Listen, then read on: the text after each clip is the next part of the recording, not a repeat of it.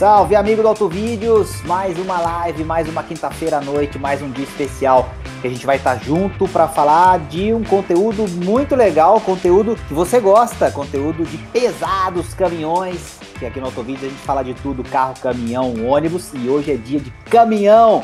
Linha Matera, e aí, diz aí o que, que nós temos hoje. Salve, salve, Navarro! Salve, amigo do Auto Vídeos! Hoje é papo de caminhão, a gente já sente a partida aqui do motor diesel, aquele cheirinho a fumaça e vai ser muito legal. Caminhão é um tema muito bacana, não tem veículo mais complexo desses todos que você comentou, Navarro, porque são uma série de características, peculiaridades, aplicações e a ideia hoje é a gente falar com bastante tranquilidade, com a participação do público que está chegando e comentar quais são as novidades, curiosidades, histórias e muito mais. Tudo que for pintando no chat, você já participa ali, deixa sua pergunta. A gente vai tocar a bola, só que vai tocar a roda aqui, de um jeito muito especial, porque tem um convidado aqui que é um mito do mundo dos caminhões, grande guardião das estradas, é o Sérgio do Planeta É o Optimus Prime do YouTube.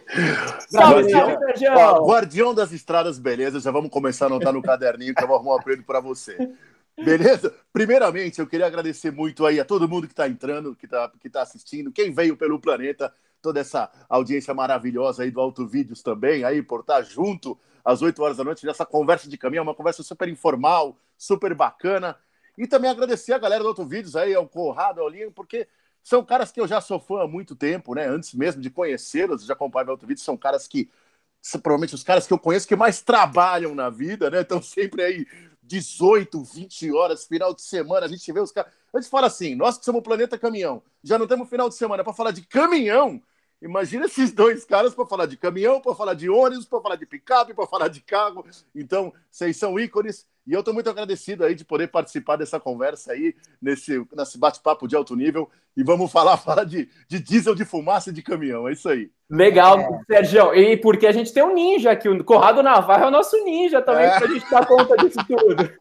É, vamos, vamos. Mais um dia. Para mim, hoje, especialmente, é um dia desafiador, porque eu não sou exatamente como vocês dois que manjam tudo de caminhão. Tô aprendendo com vocês. Então, para mim, vai ser um dia muito legal, porque eu vou aprender muito e espero que quem esteja assistindo a gente também aprenda muito, porque tem aí uma fera que é o Sérgio, que sabe tudo, e a outra fera que sabe muita coisa, que é o Linha também, eu aqui jogando a bola para eles e aprendendo com vocês. Enfim, vamos dar uma passada geral nos assuntos de novo, Linha, aqui que a gente vai falar, e aí já mete bronca aí para a gente começar a rasgar o verbo. Legal, Navarro. E é muito bacana o mundo dos caminhões, porque é uma paixão que vem desde criança para muita gente, né? E eu tenho certeza de que vai aparecer muita galera aqui que lembra dos caminhões que fizeram a história do nosso país, o que, aquilo que a gente tem aí agora no momento. Tem muito caminhão que transportou isso e vem lá de trás, vem com o Fenemê, vem com o Scania Jacaré, Ford Avarento, Chevrolet Brasil, uma série de caminhões, os Volvos históricos ali que chegaram mais no final dos anos 70. Então, é Mercedes 1113, como não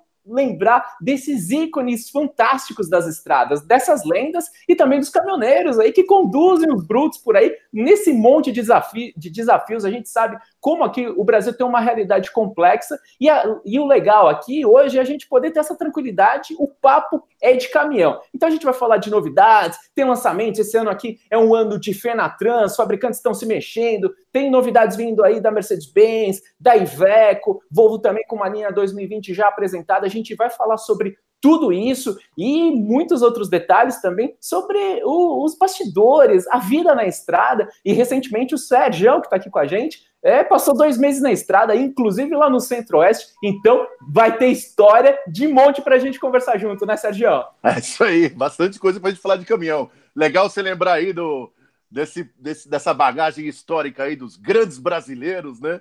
É, sem dúvida é um assunto bastante emotivo para quem gosta, né? Para quem nasceu, né? E esse mundo do caminhão tem muito, é muito forte isso, é uma coisa de família, né? Muito, muitas vezes vem do avô, vem do pai. Por isso que ele é uma máquina, é um, é um bem de capital, é um equipamento, mas é uma coisa que envolve muita paixão, principalmente aqui no Brasil, né?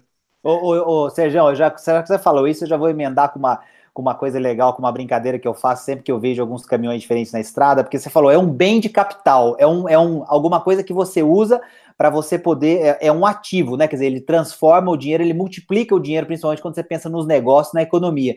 E aí eu lembro muitas vezes de olhar nas estradas, a galera customiza seus caminhões, assim como muita gente faz com seus carros, né? Então, você tem caminhão rebaixado, você tem caminhão com a frente mais baixa, a traseirona lá em cima, você tem acessório para tudo que é lado em volta do caminhão. Então, eu já lanço essa brincadeira no começo, porque é isso que você falou, quer dizer, o cara passa o maior tempo da vida dele, muitas vezes, dentro do caminhão e trata aquilo ali como o seu xodozinho mesmo. E ele faz aquilo que a gente faz com o carro. E muitas vezes a gente olha para o caminhão e não entende, mas que de acho que ele está fazendo com aquele caminhão se é para usar para transportar a carga e como um ativo, como um bem de capital. É ou não é por aí?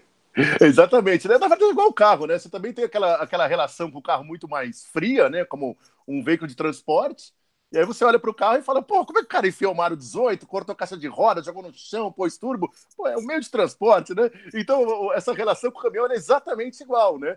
Você tem, você tem orgulho, o, o, caminhão, ele é, ele é, pelo menos na minha opinião, eles são muito bonitos, né? Quem não é muito ligado no caminhão talvez não repare, mas eles têm a sua beleza. E os acessórios, pra você ter uma ideia, acessório de caminhão é uma coisa absurdamente cara. Às vezes a gente vê um. Você fala, pô, um jogo de roda para um carro, você gasta aí roda e pneu cinco pau, seis pau. Você também dá cada roda de alumínio, cada uma roda, né? Vamos falar que no trocado tem 11, são 1.500, 1.600 reais. Né? Então, você fazer um jogo de roda no caminhão, você gasta 20 pau brincando, né? Então, tudo é muito caro no caminhão, né? Mas você vê que mesmo assim tem muita paixão. A galera vai. Tudo bem que, racionalmente falando, a roda tira 20 quilos né, por roda, né? Mas não necessariamente esse investimento volta. Então é mais pela beleza mesmo, né? Então, esse mundão aí do carro e do caminhão, eles caminham muito parecido. E, Olinha, já vou jogar a bola para você, só para fechar esse parênteses. Tem a galera que não é necessariamente o motorista de caminhão ali do dia a dia, mas que é fanzaça e que vai fazer tudo isso lá no Eurotruck Simulator, lá nos simuladores de caminhão. E a gente manda um salve para essa galera também, porque isso também é gostar de caminhão. Vai fazer tudo isso lá no seu videogame preferido, no seu computador. E eu, particularmente, gosto muito de jogar e entro de vez em quando, quando sobra um tempinho. Então, Tamo junto aí, a galera do virtual também. Legal, pessoal, sensacional. Galera chegando no chat ali, audiência crescendo. Pessoal, diz aí de onde você tá falando, diz aí se de repente você é caminhoneiro, tem gente que é frutista, tem gente que é curioso, quer aprender mais também sobre o mundo dos caminhões, tem apaixonado, tem de tudo. Diz aí de onde você está falando, manda suas perguntas. É, eu vi ali o Jefferson Buzz falando de 1113, o Matheus também, olha aí. Falou de 1113 aqui, ó, já trago na mão aqui, olha aí, ah. da Mercedão 1113 aqui. Ô, Lian, lá em cima, Lian, Lian, lá em cima tem vários caminhõezinhos clássicos do Brasil, ó. Qualquer hora eu vou mostrar. Oh, olha só. Ó, tem vários ali, ó, vários, vários, vários caminhõezinhos legais ali a gente vai qualquer hora fazer um vídeo da coleção que eu parei de contar quando chegou no carrinho mil aqui. Por favor, hein? Queremos ver aí que a coleção parece bem interessante. Para não dizer que tá dando um caminhãozinho perto, eu tô com o meu aqui também, que é um caminhão do Dakar aqui. Pô, essa história é boa, ah, Conta aí. Tá imitando aqui, né? A gente começa aqui e vê o cara que não sabe brincar aqui. Não, não é isso, não. Eu gosto muito dele, né? Na verdade, na verdade tem uma origem, gosto muito de automobilismo, né? Meu, meu primeiro trabalho foi com nove anos como lavador de carburador de Fórmula Ford. Tem muita gente que nem sabe o que é Fórmula Ford, né? Hoje em dia. Mas é muito antigo a competição. Eu tive essa oportunidade, grata oportunidade de ser convidado pela, pela Iveco, inclusive, para andar num caminhão que competiu o Dakar, que inclusive o caminhão da equipe que já foi campeã do Dakar. E, cara, é superlativo. Tive chance de andar em Copa Truck, né? Antiga Fórmula Truck, andar nesses caminhões. Mas você pessoal, desculpa, desculpa, pessoal, parênteses aqui, viu? A gente testemunhou o Sergio pisando fundo lá em Interlagos ah, com o Ivecão. Mandou é, muito a bem. Lá. Ah, a gente ficou olhando. Então, agora arrebentou o Sergio ali na pista. É verdade, ó, não foi exagerando nada. O cara é, arrebentou. Lembrei, lembrei que vocês estavam lá, foi muito legal mesmo. Mas esse negócio do rally, você pensa, você pôr um motor de mil cavalos o centro de gravidade lá em cima, uma suspensão curso enorme. Então, cada curva você acha que vai tombar, mas não tomba. É uma coisa absurda, né? O, o Dakar é superlativo. Mas é esse aí, a lembrança desse pequenininho aqui. Olinha, a galera tá mandando um salve pra gente aqui, ó, rapidinho. O Matheus Gamer, a hora que eu falei do Eurotruck, ele já pirou eu aqui. Matheus Gamer, tamo junto, cara. A gente não dirige lá fora, mas a gente dirige aqui no computador, é nóis. É, depois, Gabriel entrou também, Flávio entrou, Scania tá com a gente aqui, deve ser o nosso querido Biagini. Bia tá assistindo é... a gente. Abração para você aí, Biagini. Tamo junto, galera Capitão da Scania. Biagini. É nóis, querido. Obrigado pela presença. É, Ronaldo, Flávio, Edson, a galera aqui falando de Jataí, tem salve para Bahia, tem São Paulo capital, enfim. Então, galera aparecendo aqui, Linha. Legal. O pessoal começou aqui falando de Mercedes-Benz. O Flávio ali lembrou do 1620. Esse sempre andou muito, né, Sérgio? Pô, icônico, né? Icônico. 1620 fez parte de uma, de uma, uma história muito bacana, né, no país. E, na verdade, foi um dos, infelizmente, um dos últimos representantes aí da configuração bicuda, né? Que tecnicamente ele acaba tendo uma capacidade de carga menor no eixo dianteiro, mas é a paixão de muitos, né? E aí, quando a gente cai nessa questão do bicudo, você tem um universo de órfãos, estava até falando sobre isso, né, Linha Navarro? Tem um universo de órfãos que é parecido com os órfãos que sentem falta dos carros que eram é, peruas derivadas de carros, né? Todo mundo que acha que tem um, uma paixão mais saudosista do caminhão, ele sente falta do bicudo, né? E o 1620 foi um dos últimos remanescentes dessa era aqui no país. Legal, a gente está comentando, voltamos um pouquinho aqui na nostalgia, né? Mas aqui no Auto Vida sempre a, gente gosta de, de, dar um giro, de mudar os temas e para deixar tudo dinâmico. E tá ali o Matheus falando a respeito da, da Scania, dois Mateus ali comentando a respeito de Scania, a galera ali em cima também já tinha falado, e ao mesmo tempo que a gente está falando um pouquinho de saudosismo, é muito interessante a gente destacar essa nova geração de caminhões da Scania, porque aqui a gente, é, e você que acompanha o Auto Vídeos, você sabe que nós sempre gostamos de observar projetos que a gente tem no exterior, no primeiro mundo, países desenvolvidos como a Europa, chegando aqui no Brasil. E a geração da Scania nova chegou ali dois anos e pouco depois no Brasil e é muito revolucionária, né? Isso que é muito legal, porque é, permite uma série de configurações, são quase cerca de 20 combinações de só de cabine, se somar tudo, é, motor, transmissão e todos os pacotes, chegamos até umas 500 configurações. Então, isso daí é um aspecto realmente muito interessante a gente observar investimentos, né? São cerca de 2 bilhões investidos aqui no Brasil, no momento que o mercado de caminhões está aí se recuperando. Então, ao mesmo tempo que a gente gosta né, dos clássicos, é interessante a gente notar que os caminhões top, as naves qualificadas estão por aqui também, né, Sérgio? Ô, ô, Linha, deixa eu só fazer um parênteses para jogar para o Sérgio, que isso é com ele, mas assim, eu queria comentar algo que você falou para completar esse raciocínio, que assim, a gente também via outros é, veículos, é, caminhões, principalmente alguns daqueles que a gente vê mais no dia a dia, vou dar o exemplo do delivery, por exemplo, Volkswagen, que ficou muito tempo defasado também e que agora ganhou recentemente uma nova geração. É, e, por outro lado, outras marcas que insistem muitas vezes em manter seus caminhões, projetos ainda bastante defasados, antigos. Queria que o Sérgio fizesse é, uma geral assim da visão dele, como especialista, como alguém que está nesse dia a dia é, acompanhando essa indústria, de como é que você vê isso, Sérgio, para o Brasil? Quer dizer, tem, tem, tem muitos desafios para que, logicamente, do ponto de vista econômico, faça sentido você ter caminhões mais novos aqui, mas é um mercado gigante, porque a gente tem matriz rodoviária, principalmente no Brasil, né? Quer dizer, tem, tem, essa, tem esse lado também, né? Pois é, rapaz, esse é um, esse é um assunto grande, hein? Porque, assim, vai resumindo, a gente vai, a gente vai fatiando, Não, a gente vai é fatiando. Né? Porque assim, o, caminhão é uma grande loucura, né, por, por, por natureza, porque é, o mesmo caminhão serve para inúmeras aplicações, né? Inúmeras, enfim, inúmeras operações, né? Então, você falando dessa questão, especificamente quando você fala de investimento de cabine, vamos falar, né? Não do caminhão, né? Mas você tem, por exemplo, um, um autônomo, ou talvez um pequeno frotista, que dá um valor muito maior, né? Para o design, para o conforto, para a ergonomia, para essa questão toda. Mas, por outro lado, você também tem algumas operações muito críticas, e a gente percebe que ainda existe muito disso, que preferem cabines mais antigas, porque são operações que estão sempre destruindo cabines, né? Por exemplo, concreteiros, mineração, né? Então é, é, difícil você fazer um mapa só, porque tem o cara que hoje ainda prefere comprar o, o, a, a, configuração anterior, porque ele sabe que vai ser mais fácil de arrumar, acha a peça, acha a cabine para comprar, né? E muitas vezes você no modelo lançamento, naturalmente isso acontece, né? O modelo lançamento às vezes ainda passa por alguns reajustes de preço, de peça, tudo, né? E aí o custo meio que de, de manutenção ele acaba ficando mais alto, né? Então é meio difícil falar sobre isso, né? Você tem outras questões também de investimento, que são empresas que são mundiais, que você tem um investimento que você dilui em várias operações de venda, você tem outras que já são um pouco menores, então o investimento acaba ficando pesado, né? Acho que depois a gente pode até mais para frente não atropelar, mas é, talvez um pouco disso que tenha passado fora de caminhões, né? Nesse, nesse, nesse processo todo de acabar ficando muito pequeno no mundo e o investimento fica concentrado em um mercado muito pequeno e não consegue pôr grana mais, né? Porque a brincadeira tá ficando para gente grande, cara. Como, como o Linha estava falando da questão da Scania, né? É, não é mais um caminhão, né? A própria Scania posiciona muito isso, né? É, é uma solução completa, na verdade, para o negócio, né? Então passa. Você tem, os caras agora, ele não é mais você vai na concessionária, escolhe o seu caminhão que você sabe que é bom. Não, existe um sistema, uma inteligência que te pergunta tudo. Pergunta para você, você deve pergunta até se você pega estrada de pó, sabe? Para configurar o caminhão exatamente para a tua operação. Porque é aquilo que a gente voltou lá no começo da live, né? É um caminhão, tem tesão, tem emoção, mas é uma máquina feita para dar resultado, né? E hoje você tem questões aí do, do combustível, ele é um fator muito forte hoje, né? No custo de operação, você está indo para uma coisa de 35, 40, até 50% dependendo da operação, é muito dinheiro.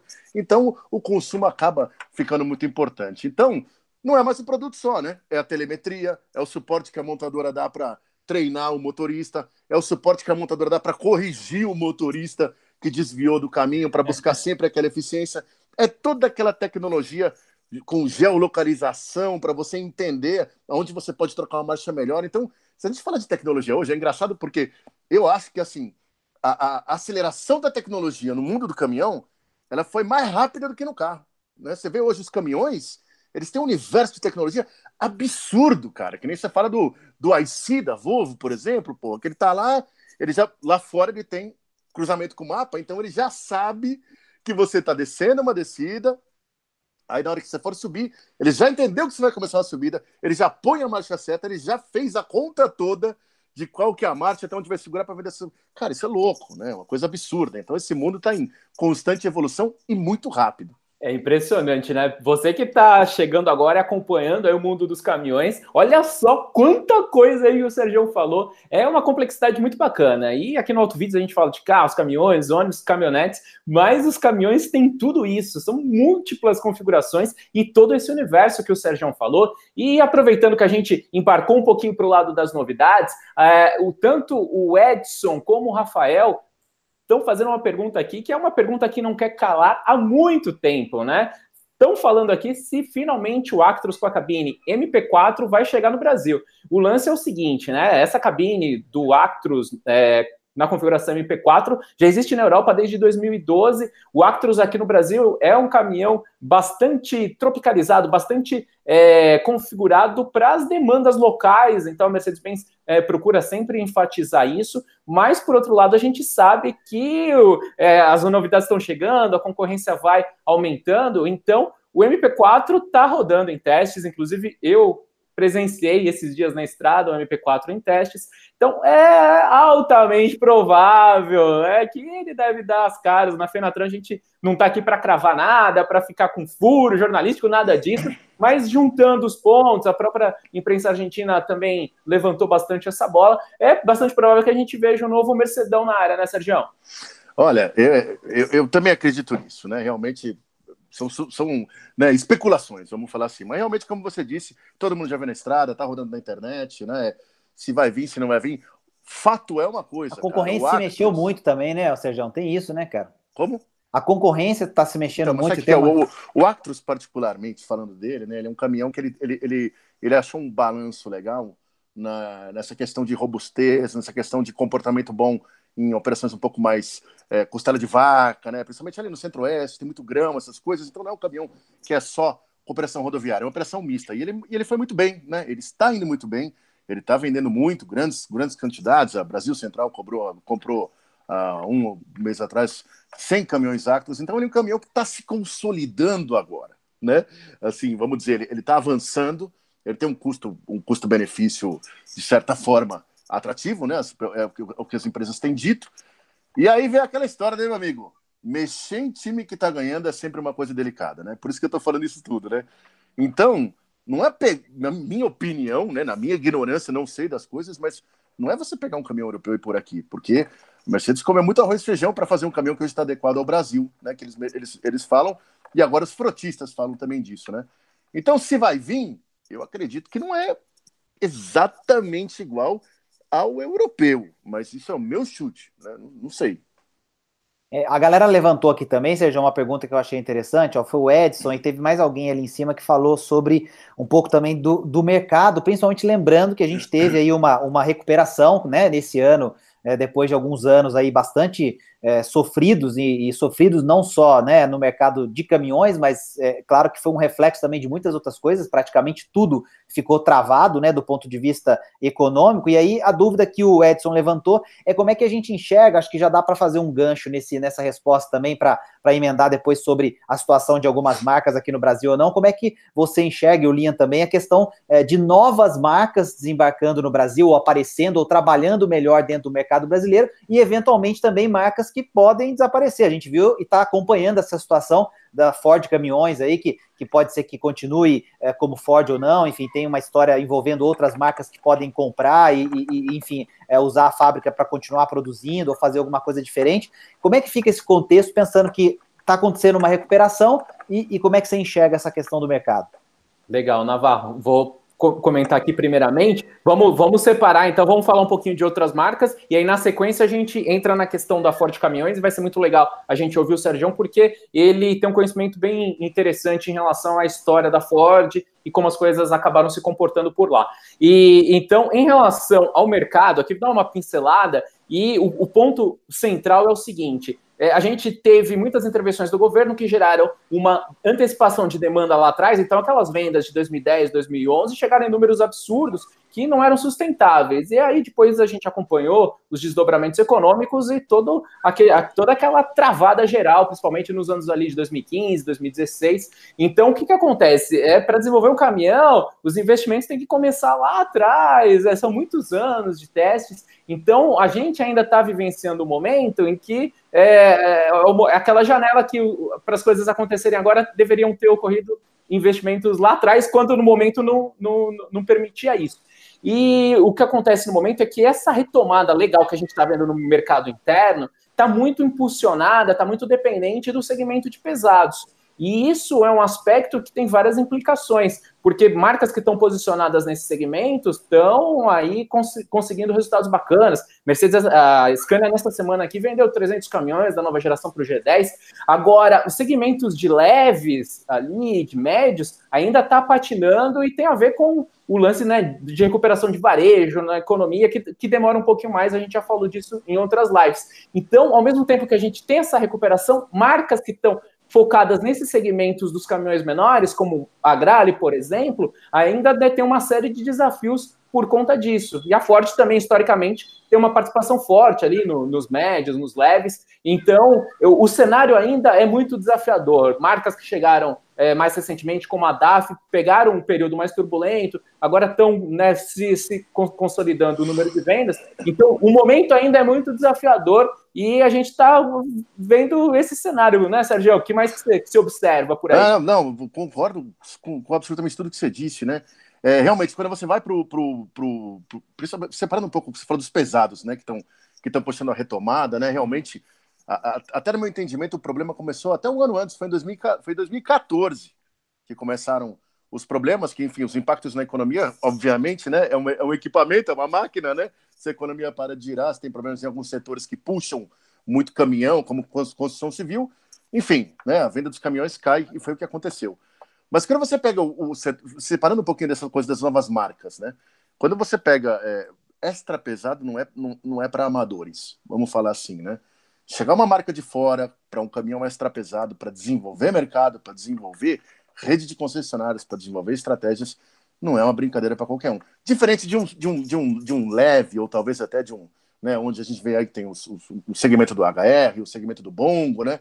Aí ele, ele consegue, outras marcas conseguem entrar um pouco mais, porque são muito menos dependentes do pós-venda como um todo, né? Do custo total de propriedade, aquela coisa, né? Tem muito cara que vai lá e fala, beleza, vou pagar 10 pau a menos, vai trabalhar do mesmo jeito.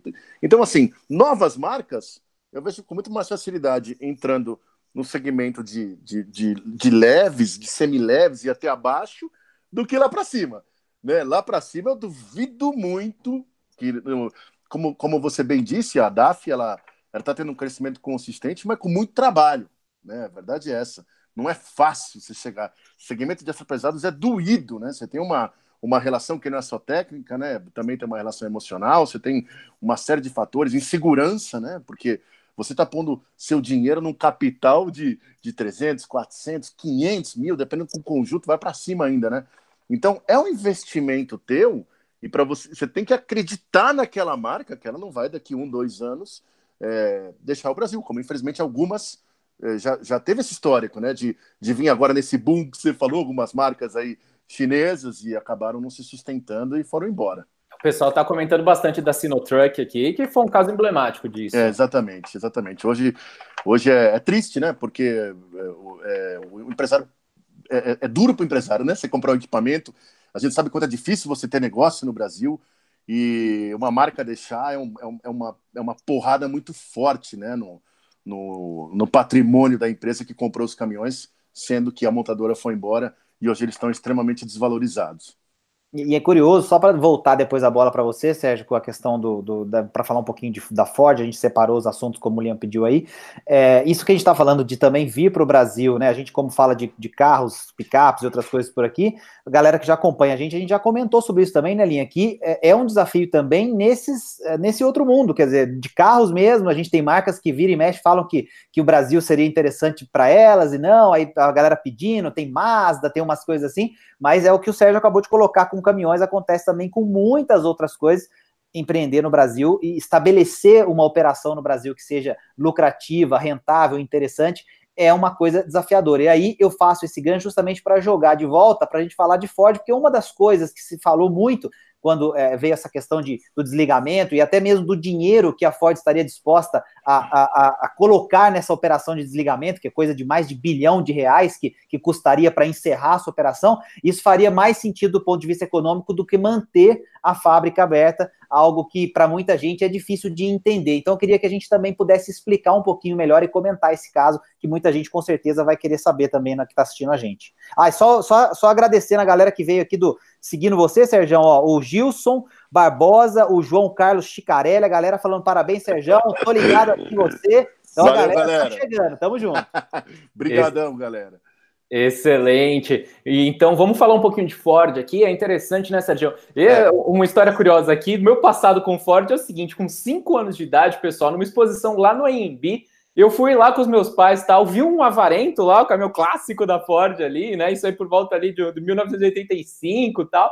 E deu um jeito, escapei dos meus pais lá, fui lá e subi na cabine. Aí fiquei lá de cima olhando e meus pais lá assustados, procurando. Eu lembro disso, a, a, das lembranças mais antigas que eu tenho com o caminhão, né? Então é, é muito, muito legal esse mundo, né? E falando de Ford aqui, uma coisa que sempre foi marcante é o seguinte: aquela a cabine clássica do Ford Cargo é dos anos 80, foi uma revolução para a época monumental, só que ela ficou por muito, muito, muito tempo até se tornar bastante jurássica, né? Aí teve a reformulação ali por volta de 2011, 2012, depois o Sérgio me, me corrige se estiver errado isso, mas o, o, lance é que a Ford hoje tem, detém cerca de 12% né, do mercado, mas também bastante concentrada ali nos segmentos né, de, de leves, pesados, e é, médios, desculpa, e aí o, o que acontece é que a Ford só tem essa operação de caminhões é, no Brasil e tem uma é, joint venture na Turquia também. Então a Ford está reformulando todo o grupo. A gente viu aí uma série de carros também saindo de linha, Focus, Fiesta, aí Fusion vai sair. É uma coisa. SUV agora, só SUV, SUV, SUV, SUV. É, SUV e picape, né? As, nas picapes a Ford dada de braçada são as lendas. Agora, o lance, o lance é, aí em relação a tudo isso é que a, a linha da Ford está né, tá, tá posicionada nesses segmentos e tem esse contexto todo. A fábrica fica ali no ABC, os custos são caros, é uma fábrica antiga, tem uma série de passivos, uma série de complexidades, e mais do que isso, a gente tem aí a chegada nos próximos anos do Euro 6. Então, são novas normas de emissão, e aí vai ter a necessidade de mais investimentos para adequação dos equipamentos em relação a isso. Então, dentro é, é uma equação tão complexa que a Ford optou por esse caminho. Então, é, também não é muito simples pensar numa solução que, é, de repente, a Caoa vai comprar facilmente, ali olhou, gostou tal, e vai, vai pôr embaixo do braço, ou a Photon, né? Porque também surgiu essa, essa possibilidade da chinesa Photon, que veio no meio dessa confusão toda com investimentos aqui para o Brasil lá em 2010, com Luiz Carlos Mendonça de Barros liderando. Só que ela viu a crise e tal e recolheu. Hoje ela monta ali numa parte da fábrica da Agralha os seus caminhões. Então tem muita gente falando que a Photon poderia ter um interessante, eles também estão analisando. É, um poderia ter interesse, eles também estão analisando, só que a situação é bem complexa, né, Sérgio? Então é legal você comentar e trazer um pouquinho da sua visão histórica em relação à Ford também. Não, é exatamente o que você falou, né? Você não tem, é, é, é, você não. Hoje, hoje a brincadeira do, do caminhão está ficando muito séria, né? É, justamente essas, esses, essas regulamentações de euro, né? O 3 para o 5 foi um investimento muito grande, né? Que foi exigido aí por parte das montadoras e todas as cadeias de, de fornecedores, né? E a ida para o Euro 6, como você bem lembrou, né? Estamos indo para um nível de, de emissões extremamente baixo, mas custa muito caro, né? Então, quando você pega, por exemplo, um Mercedes, uma DAF, um Volvo, um Scania, né? Enfim, outras marcas, man, você tem operações mundiais, né? Então, você tem desenvolvimentos mundiais que você consegue diluir esses investimentos em todos, em todos os países que você vai vender o caminhão, né?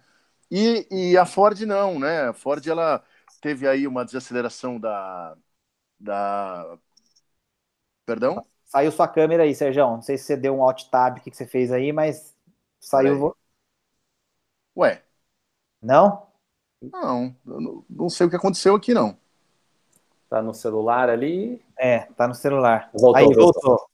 Beleza, é, aconteceu, aconteceu um probleminha aqui. Mas vamos lá. Não, sabe é... o que, que aconteceu, Sérgio? O, o Biagini aqui da Scania tá falando, ô Serginho, você esqueceu os óculos?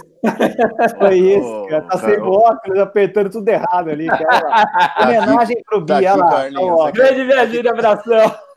Ô, Carlinhos, é que assim, é, pra, você sabe como é que é, né? O cara começa a ficar velho, aí esse óculos é para longe. Aí você usa o óculos para longe, aí não vê de perto. É, é, é coisas da idade. Mas legal, bacana. Mas eu acho que resume essa história da Ford dessa forma, né? A questão é que o investimento é muito caro, né? Como foi bem dito ali pela, pela diretoria, né? pelo, pelo presidente da, da Ford, o investimento a longo prazo não, não justificaria, porque o volume de caminhões que vende, né? Quando a gente olha só o Brasil, beleza, né? Brasil está bem posicionado, é um caminhão robusto, tem uma legião de clientes fiéis, é um senhor caminhão. Mas quando você vê o tanto de grana que uma montadora vai pôr nos próximos anos para desenvolver mais, e não é só Euro 6, é telemetria, né? São uma série de, de novas tecnologias, desenvolvimentos. O negócio realmente está acontecendo muito rápido, né? Então está ficando difícil para acompanhar. E eu vejo que um, um, pouco do que a Ford que faz caminhões extremamente robustos, né? É, eu senti muito isso pessoalmente, né? Eu tenho um Ford, né? Um F600, eu tenho uma Varintão, né, Lian? Você comentou da tua é. lembrança, né? Tem um guardado lá na garagem com, com muito carinho, gosto muito do caminhão. Acho que todo mundo que, que independente dessa coisa de, de, de, de fãs das marcas, acho que todo mundo sentiu muito nessa questão da Ford. E como você bem disse, é, por exemplo, uma outra, uma outra montadora assumir essa operação, não é da noite para o dia. Né? Por exemplo, muito se especulou, né? Ah, a Caoa, a Caoa assinou com a Ford. Pô, peraí, calma, né? É, muita gente falou isso meio ao vento, a gente acompanha um pouco mais de perto, vê que não é tão assim, porque é uma negociação muito grande, muito ampla, o que vai ser feito, vai ser licenciado, não vai ser licenciado, tem milhares de funcionários, como vai ser feita essa transição, tem todo um respeito a todos os trabalhadores da empresa, né? Então não é, não é da água para a noite, né? Então vamos ver o que acontece. Eu pessoalmente torço muito para que um, um grupo, enfim, qualquer um que seja, dê continuidade, tanto pelos trabalhadores, pelas famílias que dependem, como também pelos transportadores que também investiram seu patrimônio nos caminhões, né? Pela rede de concessionários. Enfim, torço para que se resolva essa situação, né? Ô, Sérgio, pensando é, do ponto de vista prático do, do, do, resultado desse, vamos digamos, desse, digamos desse, enfim, desse, desse desafio que é manter essa fábrica da Ford, é, independente se ela vai ser absorvida por uma outra marca e tal, que modelos que vão sair ali. Quer dizer, a, a, o caminhar da indústria para essas novas tecnologias, para essas novas exigências, demandaria também desses, enfim, desses novos sócios, investimentos pesados ali. Quer dizer, a gente está falando de uma coisa que tem esse viés econômico muito forte. Né? Eu estou reforçando isso que você já falou, porque é, só para é, colocar mais, é, é, enfim, ênfase no que você disse, que não é só basicamente você fechar um acordo e continuar fabricando, a gente não está falando necessariamente de continuar fabricando os mesmos caminhões, né? Quer dizer, existe essa, essa, essa, digamos, essa é, que parece um detalhe, mas que é o grande desafio da coisa. Talvez é, é, exista uma, um interesse de ficar com a planta, mas eventualmente até para fazer coisas diferentes do que a gente vê saindo da planta hoje, né? Estou levantando isso porque é, é, a gente quer que continue, mas o desafio econômico é gigante, né? É, e tem um ponto, só, só, um detalhe, tem um ponto aqui que até é, muita gente comentou aqui, é, o próprio Gabriel Cavalcante, e só um parênteses também, a galera mandando aqui uns parabéns para a gente, muito obrigado, a gentileza ali do João Carlos, do Rodrigo Tomasi, da Leninha também, parabéns, meu amigo Sérgio, é, Thales Oeste, os melhores profissionais de conteúdo do YouTube reunidos, olha só, louco. Oh, valeu demais, galera junto, Obrigado. Então, é esse público do Brasil inteiro. Que tem aqui profissionais da Scania acompanhando. É, é, é, toda uma galera aí desse mundo dos caminhões e a gente fica muito contente com a audiência. Obrigado, pessoal. Vai mandando suas perguntas. Mas aqui, então, eu, eu falei agora há pouco do Gabriel Cavalcante, ele falou, e a Hyundai Caminhões, né? Que a, a Hyundai é um grupo muito forte lá na Coreia, tem o segmento de caminhões também, então muita gente ventilou o lance de que o grupo Caoa já monta né, o HR lá em Goiás, e aí que de repente é, poderia assumir a fábrica ali, manter os caminhões fortes, de repente vindo alguma coisa da Hyundai. É uma especulação muito grande isso daí, até porque a gente sabe como no segmento de carros é bastante estremecida essa relação entre o grupo Caoa e a Hyundai. Então as coisas não são tão simples assim, né, Sérgio? É, Olinha, eu só é, levantei é, isso pro Sérgio é. e volto pro Sérgio, porque é o seguinte, é, é, às vezes é um jeito de salvar a fábrica, é isso que eu tô dizendo, né? Não vai sair aquele, aquela mesma coisa dali, mas a planta vai ser útil para alguma coisa, né? É isso que eu quis dizer. É, eu entendo que assim, né? Por exemplo, a Ford ela atua um pouco mais na, na questão de leves, semileves, nos, nos médios aí, trucados, bitruque, né? E o cavalo ela já, já, não, já, já teve uma atuação muito forte na época que o segmento consumia muito 40-30, 40-31, 43-31, 44-32, aqueles cavalos, mas hoje não atua. Teve o extra pesado, mas o extra pesado da Ford ele não é um. nunca chegou a ser um campeão de vendas, né? Então, é, essa questão do investimento é necessário, mas quanto, quanto menor o caminhão, teoricamente, menor investimento, né? Quando você vai para um extra pesado, investindo no Euro 6, numa cabine e tudo, os custos são astronômicos. Então, isso facilita um pouco, né? Essa vida. Agora, muito bem lembrado esse negócio aí da, da Hyundai, mas eu acho que o que o Leo falou é exatamente isso. A gente sabe como é que é a Hyundai nos carros, né? A Hyundai faz a operação lá da HB20, enfim, do, do, do Creta, e aí o, o grupo Caoa faz a, a, importação dos outros e a produção de alguns. E tenho muita dúvida de Hyundai. Eu, pessoalmente, seria, seria uma grande surpresa mesmo se tivesse alguma conversa de Hyundai para assumir a operação. Né? É claro que é, é um sonho de uma marca que chega no Brasil, porque você resolve um monte de problemas. Você tem uma rede montada, uma rede de décadas, uma rede que trabalha forte há muito tempo. Você tem muitos concessionários, times treinados. Então, é o sonho para uma marca que venha de fora chegar e já sentar numa, numa fábrica que tem uma rede de distribuição pronta, que tem todos os vendedores, que tem tudo, né? Enfim, uma marca reconhecida. Mas tenho dúvidas que seja Hyundai, mas sem dúvida é um prato cheio para quem queira é, adquirir uma operação de caminhões que atenda aqui a América do Sul. Ô, vou levantar uma coisa do chat aqui para você. Não sou eu que estou falando, tá no chat. Então, você escute e responda para a galera aí do seu jeito. Mas aqui, ó, o PH 2020 falando o seguinte: já houve alguma especulação de Renault Caminhões vir para o Brasil? Aí o Lucas devolveu embaixo. Só se tivesse Dacia Não sou eu que estou falando. Está escrito lá no chat. Se vira para responder essa aí, cara. Olha, agora é mitou, mitou, mitou, mitou. Zerou a live, cara. Zerou a live. Nossa. Nossa, não, essa foi o comentário do século, Lucas. Não, se a gente tivesse começar o óculosinho pra colar lá, ali. Ah, me toca. Nossa, não, essa foi incrível. É, só, assim, foi nota 99%, só não foi 100% porque o lance é muito legal, né? A sacada da galera é fenomenal. Renault Trucks, os caminhões são lindos. É, pessoal Euro Truck Simulator, a galera pira no Renault. Exatamente. Tem no Chile aqui, pessoal, mas não tem no Brasil. Quando a gente foi lá para o Salão de Genebra, inclusive, Sérgio, eu, Navarro, ali a gente no estacionamento, saindo ali com temperatura zero grau, tal, ali todo mundo encapotado. Aí um, Renault, um caminhão da Renault falou: oh, que bonito, que bonito, que legal, não sei o que, o Navarro ali, tudo encapotado. Eu não, vamos parar, vamos fazer um vídeo, qualquer coisa aqui.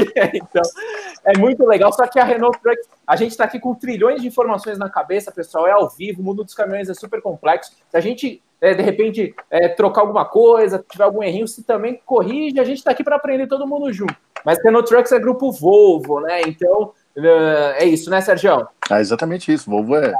Renault Trucks é do grupo Volvo. Você tem Não podia deixar você piada, tem... né, Sérgio? É, é, é, é, mas você tem estratégias, né? Você tem a cabine do, do a cabine do, do Renault lá, que é montada aqui no VM, né? Então você tem, você tem sinergia, são estratégias dos países. Então, é, não acredito também. Não acredito que Renault venha, não, porque aqui é a estratégia da, do grupo é a marca Volvo e não a marca Renault, né? E aproveitando a nossa sinergia de múltiplos é, segmentos aqui, né? A gente vê toda a novela da chegada da Renault Alaskan aqui no Brasil, que uma hora vem, uma outra hora não vem. Agora aumentaram a chance dela chegar, né? A caminhonete ali, que é a irmã da Nissan Frontier, da Mercedes Classe X. Então, como a Classe X não deve vir, a Renault Alaskan deve chegar. Mas, assim, as coisas são muito demoradas. As marcas francesas têm um desafio gigantesco né, de consolidação aqui no Brasil. E, e o cenário é esse, né, Navarro? Não, é isso. Eu não podia deixar de passar a piada. E você viu que eu comecei a comentar sério, que é para você não, já não cair nela de cara. Então foi só depois que, que, ficou, que ficou legal. É, bom, aí que o Lucas fez uma observação interessante. A gente estava falando de Ford, estava falando de mercado e tal. Ele falou que a Cummins, é, teoricamente, né, ou com essa situação toda, vai perder muito mercado. E, enfim, aí é, falando que se a Photon viesse com força, poderia, né, eventualmente ter uma parceria nesse sentido. A gente comentou um pouco sobre isso. Vou, vou, vou fazer um um, um, uma, uma, uma passada geral aqui. O Matheus é, perguntou de Ford F-Max aqui no Brasil. O é, que, que, que, que a gente pode falar sobre isso? Que era uma, uma outra dúvida que eu marquei aqui. Enfim, a gente está falando de Ford é, aquele momento, eu tinha marcado para falar antes da gente encerrar Ford o assunto. Olha, F-Max não vai vir, né? Isso é, é, é um caminhão feito para operação de lá. Antes mesmo de ter esse anúncio da Ford, a Ford já havia se posicionado que ele é um caminhão que não tem como vir para o Brasil por questões de custo, né? Ele acabaria chegando aqui muito caro, e por aquilo que a gente falou, né? A gente já conversou que extra pesado é uma brincadeira bem séria e precisa de muito investimento das marcas, né, para funcionar. Então, F-Max não funciona. F-Max que você pode comprar é comprar aquela F-Max maravilhosa que a galera da Tropical faz, que é aquela bicuda com seis portas, né? Que também é homônima F-Max, que é espetacular. Os caras fazem hoje com transmissão automática, é uma das coisas mais lindas que existem. Mas é a única F-Max que a gente consegue comprar aqui no Brasil, né? Ô, ô Linha, vou jogar para você aqui. O Ronaldo fez um comentário aqui chamando meu nome aqui, Navarro, os caminhões americanos. Então eu jogo para você porque quando a gente, eu pelo menos, é quando eu penso em caminhão americano, eu vejo aqueles bicudos gigantescos com aquela frente que não acaba nunca mais, né, cara? É um negócio impressionante o tamanho da frente dos caminhões americanos. E a gente falava antes de entrar no ar, né? E o, e o Sérgio falou um pouquinho também dessa história de bicudos, não bicudos, etc. E a gente até falava o seguinte: esquece, porque bicudo já era mesmo, enfim. Então eu jogo para você essa história, porque caminhões americanos, para mim, são sinônimos de bicos enormes, gigantescos, que não acabam nunca mais, como é a cara do americano mesmo.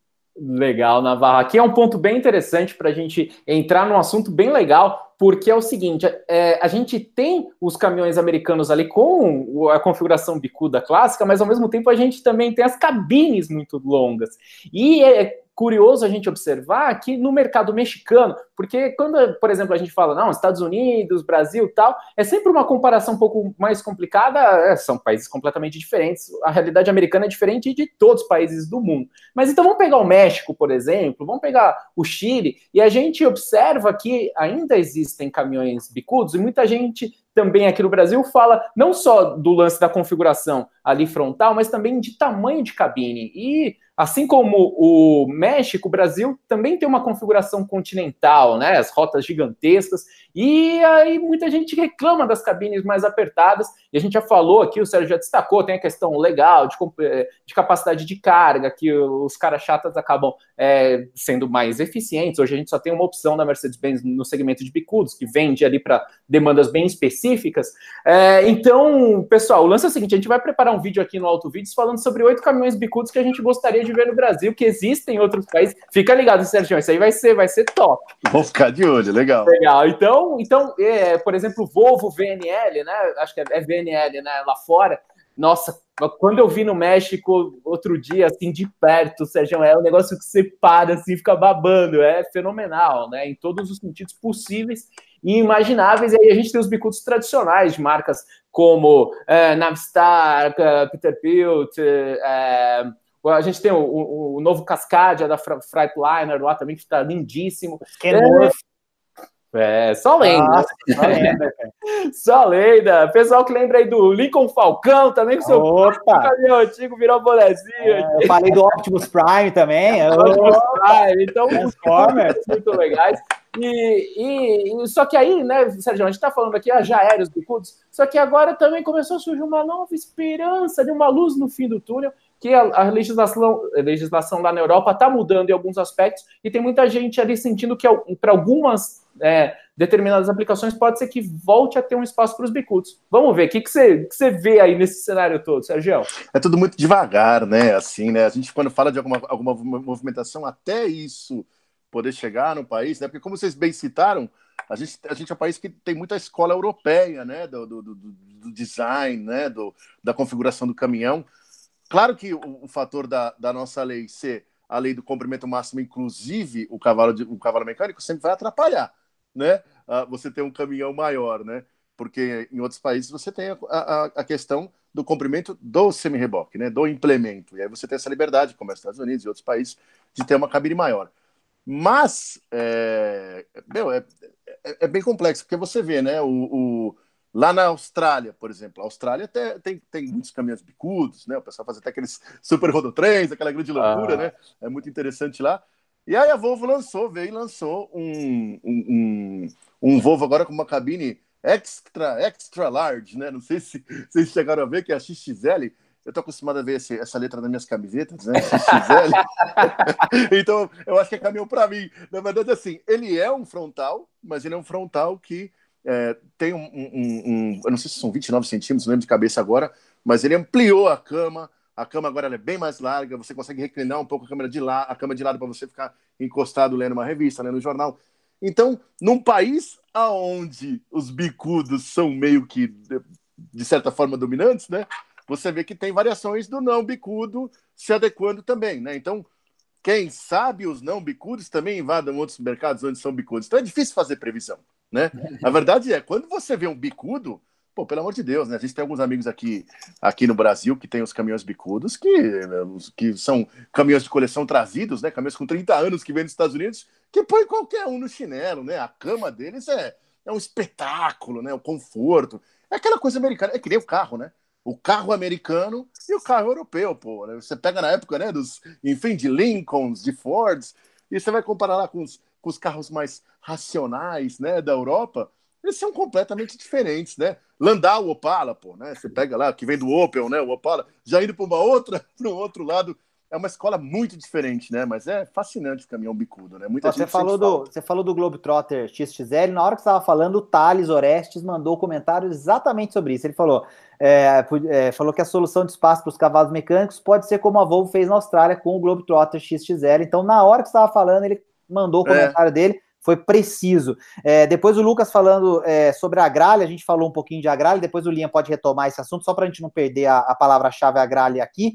É, e a galera comentando que tem Navistar no Sul, né? O, o, Jeff, o Jefferson falando, é, o, o, tem gente falando de Volvo, VNL, Cascade rodando no Brasil, dos países vizinhos, então o cara entra aqui um pouquinho, sai, entra um pouco e volta, quer dizer, então dá para a gente fazer alguns flagras legais. É, o Josineide pedindo para a gente mandar um salve. Salve, Josineide. Estamos aqui, a galera curtindo com a gente aqui. Então, Linha, é, volto para você aí, de repente, para a gente emendar mais um assunto. Legal. Dá uma passada rápida em relação à gralha. Aqui tem um outro ponto que é bem importante sobre mercado, que é o seguinte: a gente estava falando da recuperação no mercado doméstico, puxada pelos pesados, mas a produção está praticamente estagnada é, comparando com o ano passado, principalmente por conta da queda de exportações resultante da crise gigantesca na Argentina. Esse ano é ano eleitoral, a, a situação está bastante complicada. Marca congelou o preço e aí já ficou mais confuso ainda e arrebentou tudo. É, os desafios na Argentina lá são gigantescos e a Grale justamente está bem aí nesse universo mais desafiador possível, porque no mercado nacional a retomada está no segmento onde ela não está. E, ela e os dois países onde ela está são Brasil e Argentina. Então, é, é, bastante, são muitos desafios, tanto na parte de é, caminhões como de ônibus. Então, a gente ali, a galera da Agrale sempre fantástica, os profissionais fenomenais, sempre um contato muito bacana com a gente aqui no Auto Vídeos. A gente torce por uma recuperação da empresa. E enxerga mais alguma coisa também em relação à Agrale, Sérgio? Não, é isso, né? Já, eu tenho uma certa admiração até por Agrar e por ser uma empresa nacional, né? Nós sempre, também, cara, a gente né? sempre fala eu isso. Acho que, eu acho que isso, assim, é... O cara tem que ser herói, eu, eu aplaudo todo mundo que empreende qualquer tipo de negócio desse porte num país que é tão difícil, né, cara, de conseguir as coisas. Então, eu tenho é, uma grande admiração pela marca, desde os primeiros, né? Com, com três cilindros, aquelas coisas, né? Claro, claro que não tem, é, hoje ela é muito mais regionalizada, né? Vamos falar que está um pouco mais no sul, ter uma certa expressão aí junto a alguns órgãos públicos, né? Alguma pegada forte em concorrências, mas também torço, cara. É uma marca que eu torço porque é uma marca nossa, né? Uma marca do Brasil, né? Uma marca verde e amarela e, e eu não gostaria de ver uma empresa nossa em, em más condições. É isso que eu tinha para dizer. Legal. Olha o Leandro mandando aqui para a gente na gíria, conversando com o Serjão. Ele está na puxada de chapéu virado de Scania S520 no ETS 2. No ah! fim da live! Ah, garoto! Olha o Leandro! Ai, galera, mano, galera é top demais, fenomenal. Da hora. E, e, aí, complementando sobre a Navistar International, é uma empresa que realmente tem um histórico é, Talvez parecido até com o da Sangyong aqui no Brasil. Vai, volta, vai, volta. Só que a International, a gente tinha os International televisão lá atrás. Ei, Sérgio, agora foi buscar lá nas antigas. E é interessante, é uma empresa que sempre foi, voltou, foi, voltou, foi, voltou. Agora, oficialmente, eu acho que ela nem se retirou ainda do Brasil, mas não produz há muito tempo em função dessas variações de mercado, que é uma pena também. É, tem uma configuração muito legal dos caminhões ali da, da, da International Navistar. E o pessoal tá falando aí, né? Ele tá ali puxando no, no Euro Truck Simulator. E uma coisa muito legal, Sérgio, é o seguinte, né? Aqui no Autovídeos a gente tem esse universo de falar de caminhões, de carros, de ônibus e tudo mais. E uma coisa que é muito interessante é a gente pensar na dinâmica de trânsito que a gente acompanha aí, tanto em cidade como estrada, em que a gente tem uma série de desafios de infraestrutura aqui no Brasil e ao mesmo tempo a gente tem essa matriz rodoviária. Então todo mundo tem que se ajeitar ali. Carro, caminhão, ônibus, no meio dessa bagunça toda de, de estrutura, todo mundo tem que se ajeitar de alguma forma. E às vezes há, há uns desafios que acabam surgindo, né? Principalmente nas estradas, os caminhões pesados, pessoal. Aí a gente tem caminhões com 57, com 74 toneladas ali, tem bitrem, bitrenzão, rodotrem. É um desafio ali também para os motoristas, para os operadores, você que está aí no trecho, você que de repente estaciona no seu caminhão agora, fica o nosso, nosso abraço aqui, reconhecimento sempre, a importância fenomenal dos caminhoneiros no Brasil. E, Sérgio, é, é você, inclusive, aí também é interessante que foi para o Centro-Oeste agora e está sempre nas estradas, é, é, é, é, legal a gente pensar nesse lado aí de um convívio mais bacana em, em, relação a todos esses veículos e nós, como motoristas, também no meio disso tudo. É bem legal, hein? É uma pauta bem interessante, né? Porque, principalmente para a galera, né? O Auto Vídeos conversa com todo mundo, né? Com o pessoal do carro, o pessoal do ônibus, o pessoal do caminhão. E o pessoal do carro que está assistindo, eu acho que é, é, legal ter algumas reflexões, né? Porque Vida do transporte rodoviário definitivamente não é fácil, não é fácil mesmo, né? A gente conhece um pouco isso de perto, realmente passamos dois meses aí na estrada, mas a gente sabe disso aí. Você tem problemas de infraestrutura é, provenientes de gestão pública, você tem problema de, de asfalto, você tem problema de, de, de buraco que causa muito acidente, você tem problema de segurança, né, que vem crescendo, isso é muito triste, né, porque é um atentado ao patrimônio, né, isso aí é um tema muito dolorido, só um minutinho, que agora eu já sei o que aconteceu aqui. É, é porque apare, apareceu aqui o percentual da bateria do, do, do, telefone. Vamos lá. Tá ouvindo direito ou não? Opa, manda lá. Legal. Então, assim, é... você tem muitas coisas para resolver, né? Porque a verdade é que hoje a vida do cara do caminhoneiro de estrada é só problema, velho, né? Você chega no posto, você muitas vezes não tem infraestrutura no posto, você tem problema que não conhece a legislação, porque a legislação é difícil, né? Você pensa, para o carro, às vezes você não sabe o que você pode e não pode fazer. Ah, posso pôr cheirão? Não posso, mas posso pôr LED, mas não posso. Imagina no caminhão, né? Que é uma máquina desse tamanho e, e, tudo, e a maioria das coisas que você vai fazer você não pode. Então tem muitas. É, é, é muito complexo, né? Você tá com o caminhão 100% em dia, lâmpada, essas coisas todas. Mas é uma vida bem difícil, né? Então, é, é aquela história. É, é, é um respeito muito grande, né? Por quem deixa sua família ficar 20, 30 dias fora, dormindo dentro do caminhão, tudo. É um puta de um respeito que a gente tem por esses caras, né? E do outro tema que você falou do convívio, eu acho que é legal é, se todo mundo pudesse um dia andar num caminhão dentro de uma cidade ou numa estrada, ia entender muita coisa do que acontece às vezes olhando pelo lado do carro, né? A gente guia num carro pequeno, às vezes caminhão, são universos diferentes. Mas alguns exemplos, por exemplo, né? É, você tem lá uma subida, onde tem duas faixas e abre para três faixas. Vamos, vamos supor um negócio, né? Aí tem um caminhão a 25 por hora, outro caminhão a 30 por hora e aí sai para a esquerda o outro caminhão a 35. Aí você vem com o carro e fala: caramba, meu, esses caras.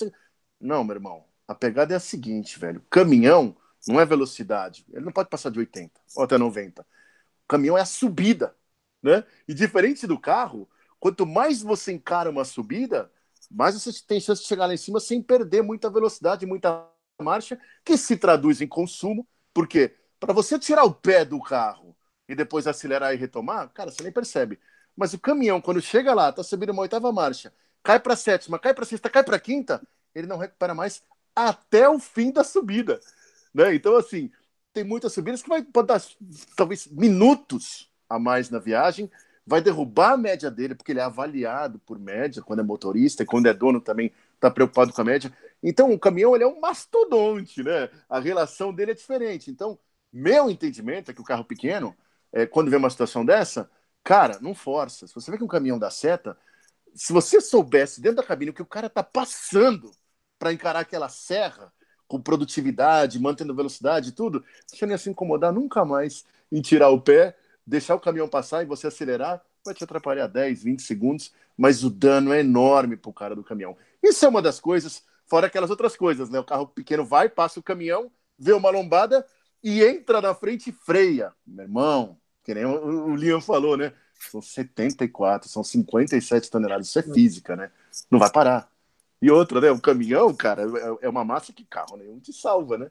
Então, acho que esse é um ponto, né? E já puxando o gancho, né? Agora já falando direto do Sara do caminhão, tem muita coisa que a gente poderia falar aí para contar um pouco do mundo do caminhão entender para a galera do carro. Acho que talvez, talvez numa outra oportunidade seria uma, um assunto bem legal.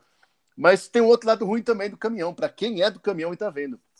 Estamos no Maio Amarelo, todo mundo sabe, é o mês da segurança. A gente tem um relacionamento muito bom lá com o pessoal do, do Observatório Nacional, que são os criadores, os caras vivem, acordam, né? Aliás, um abraço ao, ao grande Ramalho. Eles vivem isso, né? É, salvar vidas, redução de acidentes, então é um trabalho muito bonito.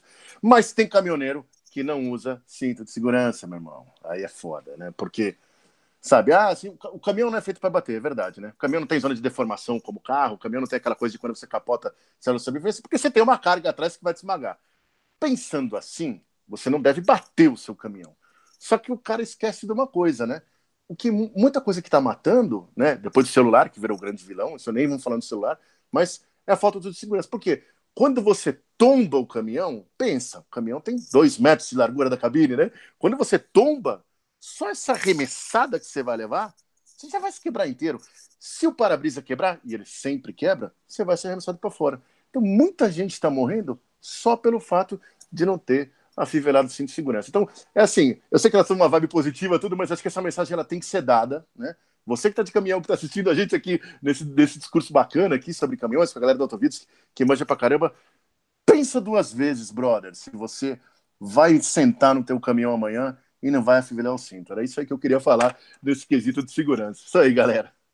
Sensacional, olha que legal. A gente tá. É, o Tovides também é utilidade, tá vendo? A gente está aqui fazendo esse serviço de utilidade pública, que é convocar todo mundo a usar o cinto de segurança, não só o motorista do caminhão, mas também aquele engraçadinho que na cidade, no carro também, deixa o cinto afivelado já, porque fica fazendo aquele e aí ele só senta em cima do cinto quando ele vai dar um rolezinho, porque ele vai só de casa ali na padoca ou em algum lugar achando que não vai acontecer nada, e é justamente nessa hora que dá confusão. Então, esse alerta tá feito, a galera tá aqui no, no chat, o Sérgio só cobrou uma coisa que a gente não sei se a gente vai saber responder para ele, mas eu vou jogar aqui para não deixar sem resposta, é falando se a gente sabe, se algum de nós sabe que se a Grale vai estar na Fenatran. Vocês têm alguma informação dessa? Não, né? Aqui não. Não tem. Não, informação que eu tenho até agora é que não. Né? Pode ser que mude. O que eu, que eu tô sabendo, não. Então, Sérgio, está respondido. Até agora a gente não tem essa confirmação. O Marcos Camilo falando que o nosso país não tem uma estrutura. E aí eu queria pegar um gancho do que o Marcos Camilo falou e que o Sérgio comentou, Linha, para devolver para você aí. A gente está já com uma hora de live aqui, vai, vai começar a, a encerrar. Eu queria é, é, comentar o seguinte: quando a gente está de carro viajando e a gente tem a oportunidade, né, muitas vezes a gente viaja por estradas, por, por, eh, trechos que são muito bons perto da realidade do Brasil como um todo. Essa era uma outra, uma outra coisa que eu queria é, fazer de observação aqui para quem está assistindo a gente. É, porque a, a, gente muitas vezes usa como parâmetro, como referência, os caminhos que a gente faz, mas a gente, em algumas regiões, está concentrado é, do lado das melhores rodovias, dos melhores serviços prestados, do ponto de vista das concessionárias, etc., o que não é a realidade é, da maior parte do Brasil. E aí eu falo isso porque muitas vezes a gente vê os lugares onde os caminhões param para passar a noite, onde os caminhoneiros vão dormir, onde é, eles têm que parar para eventualmente é, se alimentar ou fazer outras coisas e tal. E a gente nota realmente isso que o Sérgio falou, quer dizer, a vida não é nada fácil. Os caras passam vários perrengues por aí, a galera que está assistindo aqui, que está no trecho, vai confirmar isso com certeza, que acompanha o Serjão, vê isso no dia a dia. Então, esse meu, é, é esse meu parênteses final aqui sobre esse assunto é para é, elevar o nível de consciência dos motoristas de carro, que muitas vezes andam só nas ruas maravilhosas ou em trechos maravilhosos de estrada e não se lembram muitas vezes do que é, passa uma pessoa dessa para trazer aquela carga tão preciosa que o cara demorou ali sete dias, dez dias para chegar na casa dele e que ele está usando com tanta alegria ali e que chegou no prazo, e na maioria das vezes chega no prazo, principalmente quando a gente está falando de transporte rodoviário. Então, é, é, para a gente refletir, né, Linha? Acho que é legal porque é um momento também bacana dessa da live para a gente lembrar que é, um pouquinho de consciência faz bem para todo mundo. Exatamente, né, pessoal? Você aí tá vendo a gente pelo celular, o celular chegou na sua mão por um caminhão. Você já jantou, já vai jantar daqui a pouquinho. chegou tudo, tudo que tá do seu lado. Aí você olha para qualquer lado, chegou por um caminhão. Então é sempre legal a gente lembrar dessa importância. A gente viu pelo lado ruim do ano passado a importância do caminhão quando teve a paralisação. Então, na verdade, é muito legal. A gente sabe que é um contexto desafiador. É, eventualmente, a gente tem algumas questões, como em todas as profissões, a gente tem um percentual ali sempre né, de alguns profissionais que não são os melhores, tal, que às vezes acabam é, complicando algumas classes, mas isso a gente vê em todas as profissões. Então é legal a gente é, é, enaltecer esse trabalho dos caminhoneiros, que é fenomenal. A gente depende muito disso nessas condições aqui do Brasil. E esse mundo dos caminhões é apaixonante demais. E então, pessoal, a gente já vai caminhar aqui para encerrar a live. Então, você que está acompanhando a gente aí, manda essa pergunta rapidinho que a gente vai fazer. Olinha, o PH 2020 falando para falar rapidinho de MAN e aí depois o Alan falando se a gente tem alguma coisa que a gente espera da Fenatran ou que pode esperar da Fenatran. Então esses dois comentários rapidinhos para a gente fechar, rapidinho de MAN e um pouquinho de Fenatran. Legal. Pessoal, vou comentar só rapidamente também um pouquinho das vendas ali do mês passado, porque é interessante a gente observar o R450 da Scania já chegando ali, foi o caminhão mais vendido, né, da nova geração. Então, nova geração chegando com força e ali seguida ali por dois modelos do FH, da Volvo ali, os dois ali que já são campeões de venda. A galera sempre gosta muito dos caminhões Volvo também. Aí atrás, como a gente falou aqui, o Actros 2651, DAF chegando, aí outros caminhões ali de outros segmentos, o Atego, a Celo, que já tem um, um mercado consolidado então estão ali no ranking dos mais vendidos. É interessante a gente sentir um pouquinho dessa temperatura de mercado. Eu vou passar mãe, um pouquinho de expectativa de Fenatran para o Sérgio. É, a MAN tem a, a, estrutura do grupo Volkswagen, é, é, é, muito interessante a gente observar. O Sérgio teve lá no IAA, a gente também, e está dentro do grupo Traton. É, é, é, muita gente não, não se lembra né, de que Volks, MAN, Scania fazem parte do mesmo grupo,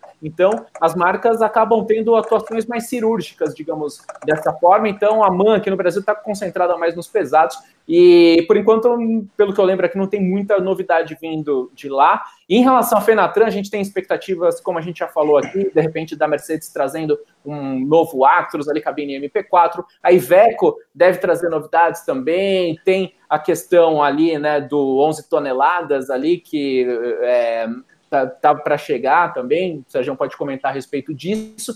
E outras marcas sempre se movimentando. E é legal, né, Navarro, que aqui, quando a gente fala de carros, no Autovídeo a gente toma muito cuidado para falar de quando uma marca só muda, faz um facelift ali pequenininho tal, e vem com a história ah, novo isso, novo aquilo. A gente recolhe muito isso daí. ninguém cai nessa, não. É, exatamente, reestilizado. Agora, no mundo dos caminhões, quando tem uma mudança, é, é um, acaba sendo um lançamento, porque uma relação de eixo, um novo câmbio, novo, novo, novas. É, configurações de motor acabam trazendo muito impacto, né, por, por, conta da alta quilometragem, do peso e tudo mais. Então, são, é, de repente, uma coisa que é mais específica acaba sendo um lançamento importante. Então, é, é isso que a gente observa, e aí fica aí para o Sérgio também falar sobre que ele tá. que a antena do Sérgio aí tá, tá rastreando para frente. É, eu acho que é isso, né? Eu, exatamente o que ele falou, né? A gente estava falando de Fenatran, tinha um outro assunto também, mas agora não lembro. Mas. É... Man, Fenatran, é, Man, Fenatran. Né? É, como você disse, né? Tem o, o, o grupo Drayton, né? Na verdade, é, é, é MAN, é Volkswagen, É, também tem agora participações de, de, de, trabalho com marcas americanas, então está muita coisa acontecendo, né? Especificamente em MAN e Volkswagen, que no fim das contas é, é a mesma mãe, aqui no Brasil é MAN para os pesados e Volkswagen para o Constellation para baixo, né? Mas a gente tem uma expectativa para a Fenatran, talvez, né, do que a gente viu, nós dois, inclusive, Lilian, também teve a oportunidade de ver, alguns avanços aí na parte de telemetria, né? Alguns, projetos novos foram apresentados lá, até por, por executivos brasileiros, né? Já sinalizando que vão ter algumas coisas lá fora, se chamando de, de Real, né? Que é até o, o nome do, do, do, nosso Rio de Janeiro também, mas alguma coisa de tecnologia, eu acredito que venha, não em termos de produto, né? Falando de Fenatran. É, Iveco, concordo contigo, já foram apresentados na outra Fenatran, né? Todo mundo viu com a promessa de chegarem, eu acho que agora chegam e o, mesmo, e o né? Lucas até comentou aqui, Sérgio, lançado na, na Fenatran passada e é, não chegaram no é. mercado. Não chegaram, porque na verdade eles eram protótipos, né? Aqueles caminhões, eles não eram caminhões finais, não, foi mais para um, um, teste de mercado, tudo. E pelo pouco que a gente sabe, teve algumas, algumas mudanças nessa caminhada, eles não são exatamente o que foram vistos lá, né? É... Mas em termos de novidade, eu acho que a expectativa assim, de grande novidade, né? Todo mundo vai trazer, né? Porque tem essa, essa questão agora das, das soluções de transporte, do custo operacional, né? De, de, de deixar o caminhão mais eficiente. Isso está evoluindo muito, né? Telemetria, tecnologia, mas acho que aquela coisa de impacto mesmo, é, de um lançamento, deve ser, deve, deve estar um pouco mais voltado ao, ao, ao Mercedes grande mesmo, né? O resto seriam, seriam variações. Como o Liam bem falou, às vezes a adoção de uma caixa automatizada para um determinado caminhão é um super lançamento, mas aí você olha e fala: não, mas pô, é o mesmo caminhão. É, mas é uma outra transmissão que vai trazer rentabilidade, vai desgastar nos embreagem e tal, né? Então é um pouquinho diferente a relação, mas é isso que a gente está tá sentindo. Uma coisa é, Fenatran esse ano está muito animada. Né? Então... Sérgio, uma coisa que eu queria comentar, Sérgio, até o nosso amigo Biagini ali da Scania deixando um abraço, se juntem mais vezes suas três lendas, valeu Biagini, sempre aquela vibe legal. E pessoal, teve o lançamento da Scania no ano passado, gigantesco, só que a gente ainda não viu a Scania na Fenatran com essa geração nova. Exatamente. Então, lá vai ser legal demais ver todas essas configurações. Exa exatamente. Então é outra expectativa legal, né? Exatamente. E agora é tão grande a, a, a, a variação de produtos da esquerda que eu quero ver como é que ela vai por tanto caminhão e tanta configuração dentro daquele espaço, né? Que agora... Dá um jeito aí, Cagini, vamos ver. A gente quer ver 500 Dois andares, né? É bacana, pessoal. Legal demais. Pô. Não, show. A galera que tá chegando atrasada, vou dar um recadinho aqui pra gente fechar. O Marcos Camilo falou que gostou muito, mas chegou atrasado. Pode assistir depois a live, o pedaço que você perdeu. E, enfim, a galera que Lembra tá seguindo. podcast também na É, então, eu vou falar isso. A gente também solta esse áudio depois dos nossos canais de podcast que estão espalhados para todo lado. Aí você vai procurar autovídeos aí no Spotify, enfim, na sua plataforma preferida, você vai achar o autovídeos por lá. A gente pega o conteúdo dessa live e a gente coloca lá também, então dá para ir ouvindo é, é, o, no autovídeos aí no seu celular, enfim, no seu fone, onde você quiser, também através dos podcasts. Então, se chegou atrasado ou quer ouvir de um jeito diferente, pode curtir a gente no podcast ou pode também olhar no canal do YouTube, que a gente, é, esse vídeo fica aqui ao vivo agora, mas depois ele cai como um vídeo normal ali dentro do YouTube e você pode assistir a qualquer momento, ele fica no nosso canal para sempre. Então, fica o recado para quem veio um pouquinho mais atrasado. E para fechar aqui, ó, o Chicarelli que falou no começo ali, o João Quais falou: Sérgio, meu pai Chicarelli foi um grande precursor da Scania no Brasil. Parabéns a vocês pelo bate-papo. Então, assim a gente agradece bastante você, Sérgio. Obrigado pela paciência, por aceitar o convite. Continue esse trabalho fantástico, somos fãs e você viu que a galera tá aqui também é fanzaça. É, obrigado, eu que sou, pô, mais uma vez, né, felizaço de participar aqui.